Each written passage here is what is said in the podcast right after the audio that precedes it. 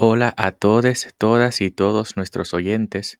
Mi nombre es Adrián Emanuel Hernández Acosta y este es el quinto episodio de la serie Escudriñando las Escrituras, donde estudiamos los textos bíblicos tanto de la Biblia hebrea como del Testamento cristiano desde una perspectiva histórica y crítica.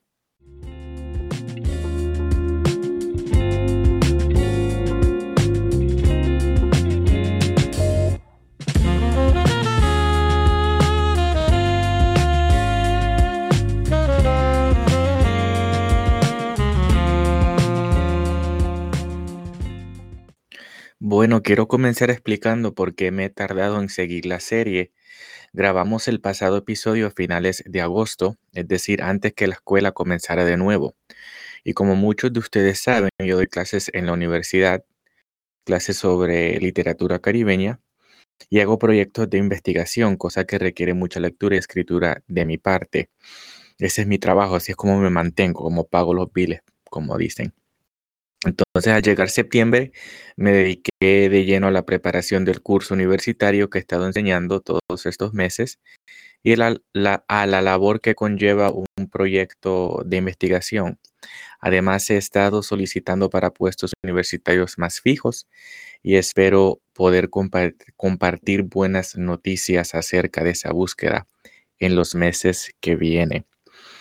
Eh, pero no me he olvidado de ustedes. Estoy feliz de encontrar un poco de tiempo ahora que el semestre va terminando para poder, aunque sea, completar la primera fase de la serie, la fase donde planteamos una base fundamental que nos permita adentrarnos en temas más específicos y más complejos de los textos bíblicos. Ya he recibido varias peticiones para cubrir temas como el género y la sexualidad en la Biblia, la cuestión de la traducción de los idiomas originales, eh, en particular el hebreo y el griego, la influencia de vertientes filosóficas en el pensamiento teológico de varios escritores, etcétera, y etcétera. espero poder abarcar esos temas en el nuevo año pero en lo que nos queda del 2021, quiero cerrar, cerrar esta primera fase de la serie hablando un poco sobre el cristianismo joánico, es decir, el cristianismo que vemos en los escritos atribuidos a Juan, que vienen siendo el Evangelio de Juan, las cartas de Juan y el Apocalipsis. Y también quiero hablar un poco del cristianismo paulino, es decir, el cristianismo que emerge tanto de las epístolas paulinas auténticas como las seudónimas.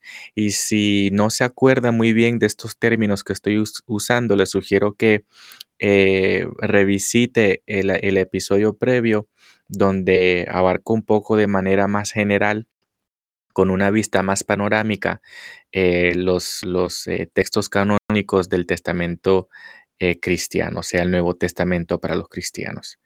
no sé si podré llegar al cristianismo paulino o si tendré que dejar ese episodio último para el año que viene, pero de que vamos a terminar esta fase básica, la vamos a terminar porque me, es importante em, terminar por lo menos esa fase y de ahí pues retomamos la serie. Eh, luego en el año ya con unos temas eh, más profundos, más, más complejos. Como mencioné en el último episodio, así como hoy en, en, día hay muchos tipos de iglesias, denominaciones cristianas por todo el mundo, así también en los primeros siglos de la era común hubo una diversidad de cristianismos, de modo que no se puede hablar de un cristianismo ortodoxo hasta por lo menos el cuarto siglo de la era común cuando el credo niceno se dicta en 325 y se reafirma con ciertos cambios en el credo conocido como el credo de Constantinopla en el año 381. Es decir, entre los años 100 y 300, y digo 100 eh, porque eh, los documentos joánicos, que otra vez para repetir, son eh, el Evangelio según Juan, las cartas de Juan y el Apocalipsis, esos textos fueron compuestos, los estudiosos creen que fueron compuestos entre los años 90 y 110.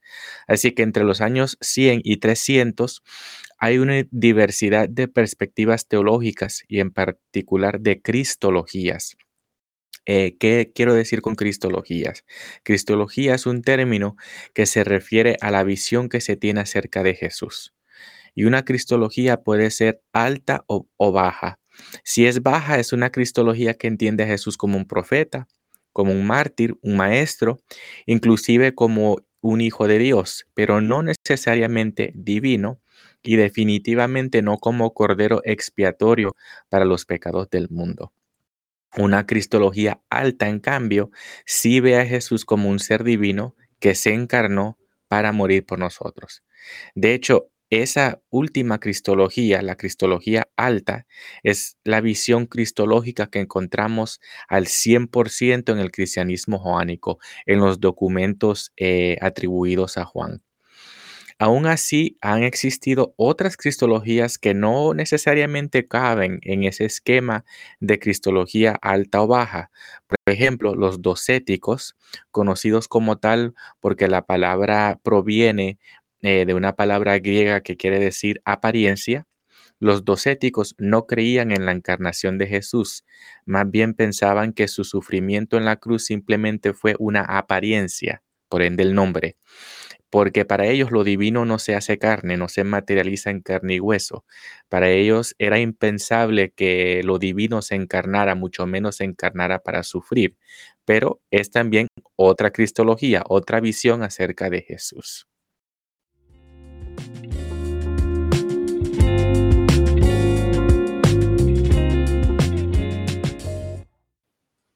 Bueno, para este episodio quiero hablar en particular sobre el cristianismo joánico, ya que es esta vertiente del cristianismo en los primeros siglos de la era común que nos da la cristología ortodoxa que muchos cristianos hoy comparten como base fundamental para sus creencias.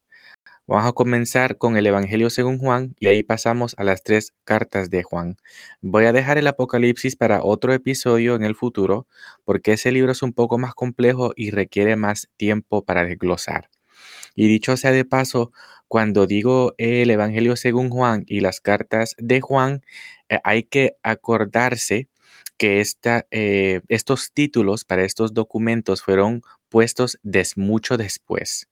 O sea, em, estos, estos nombres no, no coinciden con eh, los nombres o las personas que en verdad escribieron eh, estos documentos. Los nombres verdaderos de, los autores no lo conocemos, ¿no? Pero estos son los nombres que se le atribuyeron a, estas cartas y comparten el mismo nombre porque de hecho hay ciertas em, eh, doctrinas, ciertas formas de pensar, ciertas teologías, definitivamente ciertas cristologías que estos documentos comparten, ¿no? empezamos con el Evangelio según Juan. Eh, primero quiero hablar de algunas diferencias narrativas entre este Evangelio y los otros Evangelios canónicos, los Evangelios conocidos como los Evangelios sinópticos, es decir, Mateo, Marcos y Lucas. La primera diferencia narrativa, y a lo mejor la más obvia, es el famoso comienzo del Evangelio según Juan, ¿no? En el principio era el verbo y el verbo era con Dios y el verbo era Dios. Este era en el principio con Dios. Así leen los dos primeros versículos de Juan. A diferencia de los evangelios sinópticos que comienzan ya sea con una tabla genealógica o con la escena del pesebre que en estos días muchos eh, representan, ¿no? En sus propias casas o en, las, los templos a las que van, o el principio del ministerio de Jesús, eh, como pasa en el Evangelio según Marcos.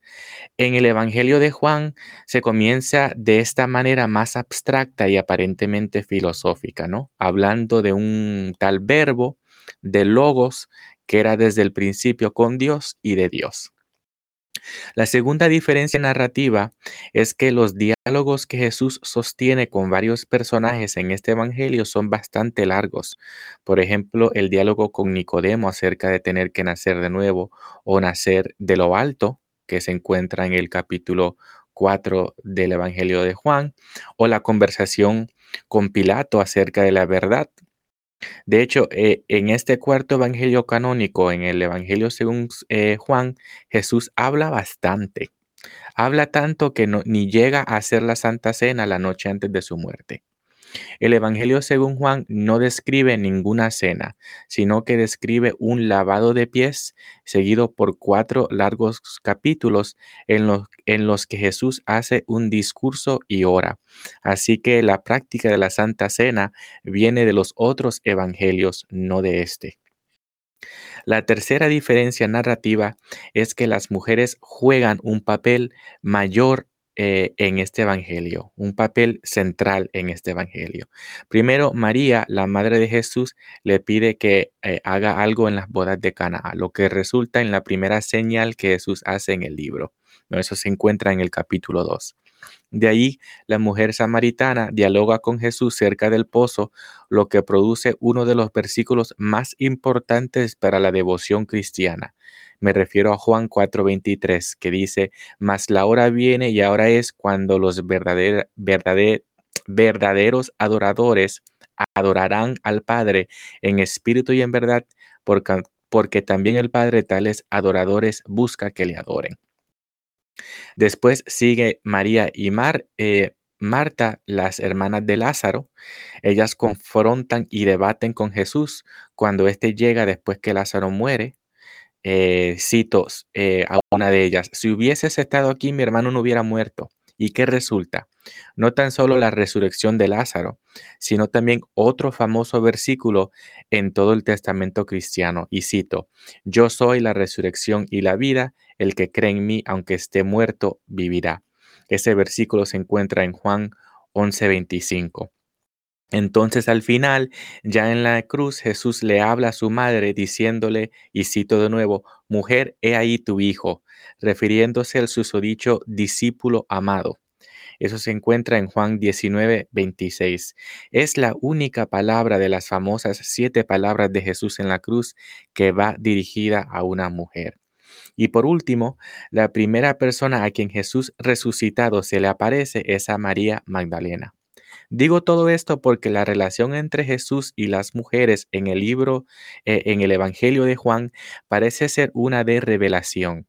Cada vez que una de estos personajes eh, femeninos se le acerca, Jesús se revela como el que hace señales en la boda de Canaá, el que sabe lo que Dios busca en la adoración, la mujer samaritana, el que, el que resucita a los muertos, Lázaro, el que cuida de los suyos, eh, mujer, he ahí tu hijo, y el que consuela a los que le buscan, María Magdalena.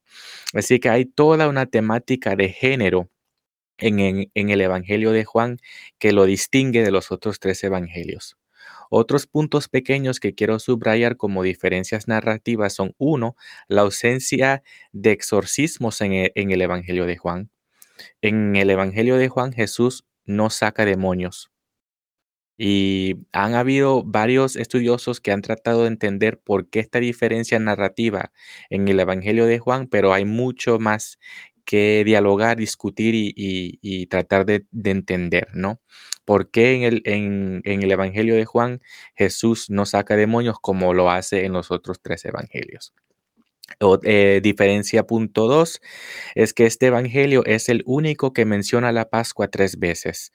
La primera vez es en 2.13, la segunda vez en 6.4 y la tercera y última vez en 13.1, poco antes que lo arrestan y terminan en su muerte. De ese detalle, del detalle que el Evangelio menciona la Pascua tres veces, se ha sacado la idea que el ministerio de Jesús duró tres años. En ningún otro lugar, en ninguno de los otros tres evangelios canónicos, podemos deducir cuánto tiempo duró el ministerio de Jesús. Se deduce tres años simplemente porque ese detalle existe en el Evangelio según Juan. Y el tercer punto es que el discípulo amado eh, que aparece en este eh, Evangelio permanece anónimo. Nadie sabe quién es. El autor nunca lo identifica.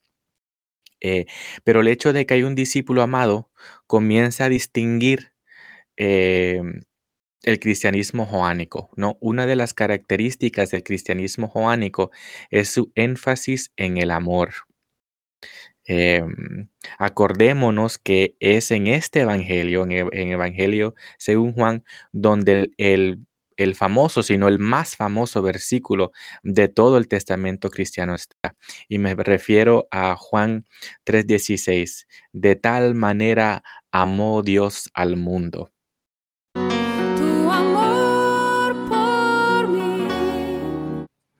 Para los que no saben, esa es Marcela Gándara cantando uno de los himnos más famosos del cantautor Marcos Witt.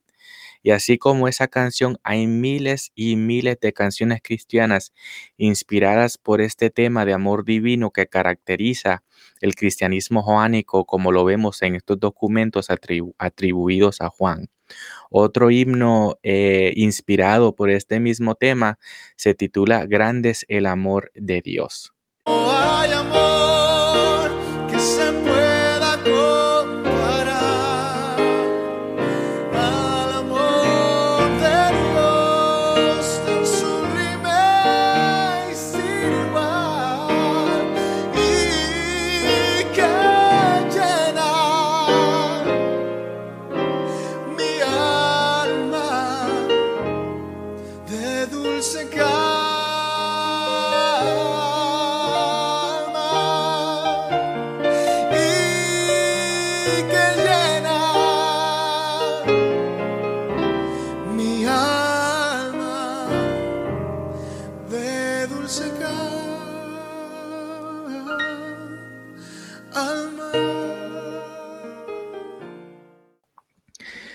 Para los que no conocen de música, el pianista hizo unos acordes bellísimos ahí. eh, pero ese tema de la música ya viene siendo otro tema eh, o- que requiere otra serie en otro momento. Em, simplemente quería dar eh, unos ejemplos de cómo este tema del amor tan prominente en el, en el cristianismo joánico, en los documentos atribuidos a Juan, figura en, la música cristiana, inclusive de hoy en día. Pero tengo que decirles que no se puede romantizar este amor como lo encontramos en el cristianismo joánico. Porque otra característica que distingue este cristianismo joánico es su, es su sectarismo intenso. Sectarismo, palabra que proviene de la sociología de la religión, se refiere a la intolerancia o la discriminación que un grupo tiene por otro dentro de una categoría compartida. Por ejemplo, el sectarismo cristiano lo vemos en las divisiones que han surgido eh, produciendo variedad de iglesias. El cristianismo joánico habla del amor, pero lo hace con un sectarismo que se intensifica en las cartas de Juan. Pero antes de pasar a las cartas, eh, quiero que veamos el sectarismo de manera prominente en el Evangelio según Juan. Y aquí también regresamos a otra diferencia narrativa entre el Evangelio de Juan y los Evangelios sinópticos. Mientras que los Evangelios de Mateo, Marcos y Lucas, la limpieza del templo ocurre cerca de la muerte de Jesús. Inclusive, inclusive algunos sugieren que fue la limpieza del templo que llevó al arresto de Jesús. En el Evangelio según Juan, la limpieza del templo ocurre al principio del ministerio de Jesús, en el capítulo 2. Es en ese capítulo donde Jesús dice que destruirá el templo y lo levantará en tres días. Es en ese mismo capítulo también donde el narrador dice que Jesús se fiaba de ninguno de los que lo habían recibido en el templo. En otras palabras, desde un principio del Evangelio de Juan, el amor que Jesús predica viene entrelazado con una intensa separación entre ellos y nosotros, aquellos que no creen ni siguen a Jesús como debe de ser y aquellos que sí lo hacen. Otro momento donde vemos el sectarismo intenso en el Evangelio de Juan es al final del capítulo 8, cuando Jesús declara, y cito, antes que Abraham fuese, yo soy. Al declarar eso, le arrojan piedras de modo que tiene que salir del templo. Y en lo que queda de Evangelio, Jesús nunca vuelve a entrar al templo. En otras palabras, en el Evangelio de Juan, esa es la última vez que lo vemos dentro del templo. ¿Y por qué le arrojan piedras? Por la alta cristología que su declaración implica. antes que Abraham fuese, yo soy. Una declaración así implica que Jesús se cree no tan solamente divino, sino igual a Dios, usando la misma autodescripción que usó Jehová al revelarse a Moisés diciendo, yo soy el que soy. Así que en el cristianismo joánico el tema del amor la alta cristología y el sectarismo intenso van de la mano. Esa conexión se confirma en las palabras que el narrador pone en la boca de Jesús cuando éste dice, y cito de nuevo, para juicio he venido a este mundo, para que los que no ven vean y los que ven sean cegados. Eso está en el capítulo 9, versículo 39. Eso no suena mucho como el amor y el discípulo amado que vemos en el resto del Evangelio, pero sí concuerda porque como hemos visto el tema de amor de una cristología alta y sectarismo intenso van de la mano en el cristianismo joánico. No se puede subestimar cuán importante es esa conexión en el cristianismo joánico. Primero, la cristología alta que muchos cristianos contemporáneos comparten eh, proviene de Juan. En Marcos, eh, en, el, en el Evangelio según Marcos, Jesús es hijo de Dios, el Mesías que tiene que sufrir y cuyo sufrimiento es para la remisión de pecados, pero Marcos nunca declara explícitamente que Jesús es igual a Dios. De modo similar, en Mateo, Jesús es un tipo de nuevo Moisés, quien viene a interpretar la ley de manera correcta, pero la divinidad de Jesús nunca se confirma del, del todo en Mateo tampoco. En Lucas, que fue escrito por el mismo autor de Hechos, Jesús es el mártir profeta, el que da ejemplo a muchos otros mártires, como vamos a encontrar en Hechos, como Esteban. En Lucas, la divinidad de Jesús tampoco queda confirmada. De hecho, en Lucas no hay ningún entendimiento de la muerte de Jesús como un pago por nuestros pecados. Es en Juan y solamente en Juan donde vemos esta alta cristología que ve a Jesús como completamente Dios, como redentor que baja del cielo y sube de nuevo a Él, como el Cordero de Dios que quita el pecado del mundo.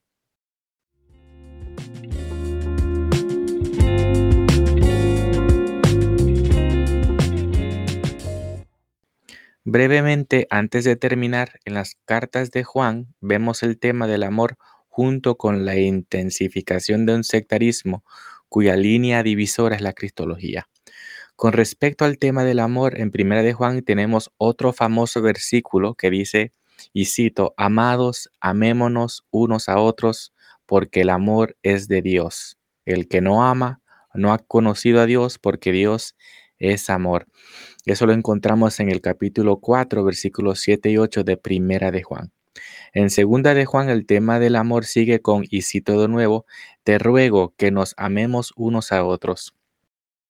Pero este amor no es el amor por el mundo, eh, el amor de Juan 3:16, que dice de tal manera Dios amó al mundo, sino que es una, un amor sectario, es decir, un amor solo para los que están dentro de la comunidad definida por una cristología alta. A tal nivel llega el sectarismo en el cristianismo joánico, que es el único lugar dentro del testamento cristiano donde encontramos la palabra anticristo. La palabra anticristo aparece tres veces en Primera de Juan, una vez en Segunda de Juan y también en Apocalipsis. En Primera de Juan vemos cómo el susodicho anticristo no es un personaje diabólico como va a ser en, en el libro de Apocalipsis. Todo lo contrario, el anticristo en las cartas de Juan es una figura que antes pertenecía a la comunidad cristiana, pero que a causa de su cristología baja ya no es parte de la comunidad. Primera de Juan 2, 18 al 19 dice, ahora han surgido muchos anticristos. Por esto conocemos que es el último tiempo. Salieron de nosotros, pero no eran de nosotros. En otras palabras, estos anticristos salieron de nosotros, eran parte de nosotros, ¿no? Eh, formaban parte de esta comunidad. Y más abajo en el versículo 22 dice, ¿quién es el mentiroso sino el que niega que Jesús es el Cristo? Este es anticristo, el que niega al Padre y al Hijo. Otra vez aquí vemos que el sectarismo cristiano em, dentro de estas comunidades eh, del cristianismo joánico era, era, llegó a tal nivel que comenzaron a llamarse unos a otros anticristo por las diferencias teológicas que tenían, ¿no? Eh, ¿Cuál era tu visión de Jesús? Y eso dictaba si formabas parte del grupo o no, y no tan solamente eso, sino quién era anticristo o, no. no. Y obviamente el amor eh, que, la, que el cristianismo joánico enfatiza solo era para aquellos dentro de la comunidad, dentro eh, de una comunidad entendida como eh, definida por su relación a esta, a esta cristología alta. Aunque estas cartas suelen poco leerse hoy en día, forman parte esencial del cristianismo joánico, tal y como ha influenciado la teología, ¿no? la cristología, como hemos venido viendo, e inclusive la falta de ecumenismo en el cristianismo de hoy. Em, eh, como anécdota personal, me acuerdo que en los últimos años del ministerio de mi abuelo, él solía repetir el mismo sermón una y otra vez sobre el amor. Lo repetía tanto que la gente, me imagino, se comenzaba a hastiar del tema. Dada la situación de división intensa en la cual la iglesia se encontraba en esos últimos años de su ministerio, algunos de nosotros entendimos que su repetición del tema buscaba reconciliar las diferentes facciones unas con otras. Pero al ver el cristianismo joánico como lo acabamos de ver, podemos entender que el discurso de amor que distingue el cristianismo joánico conlleva un intenso sectarismo. Solo se aman a los que creen en la verdad. Los demás son anticristos. No sé si otro discurso hubiera producido otro efecto en la iglesia que el pastoreó. A lo mejor un discurso paulino, como veremos en el próximo episodio, hubiera producido otro resultado. No lo sé, pero lo que esa experiencia me ayudó a ver en el estudio del Testamento cristiano y en el estudio de estos documentos canónicos en particular es que el amor cristiano puede ser tanto una fuerza unificadora como una fuerza que divide. Y esa dinámica ha estado desde los primeros siglos del cristianismo en estos documentos atribuidos a Juan.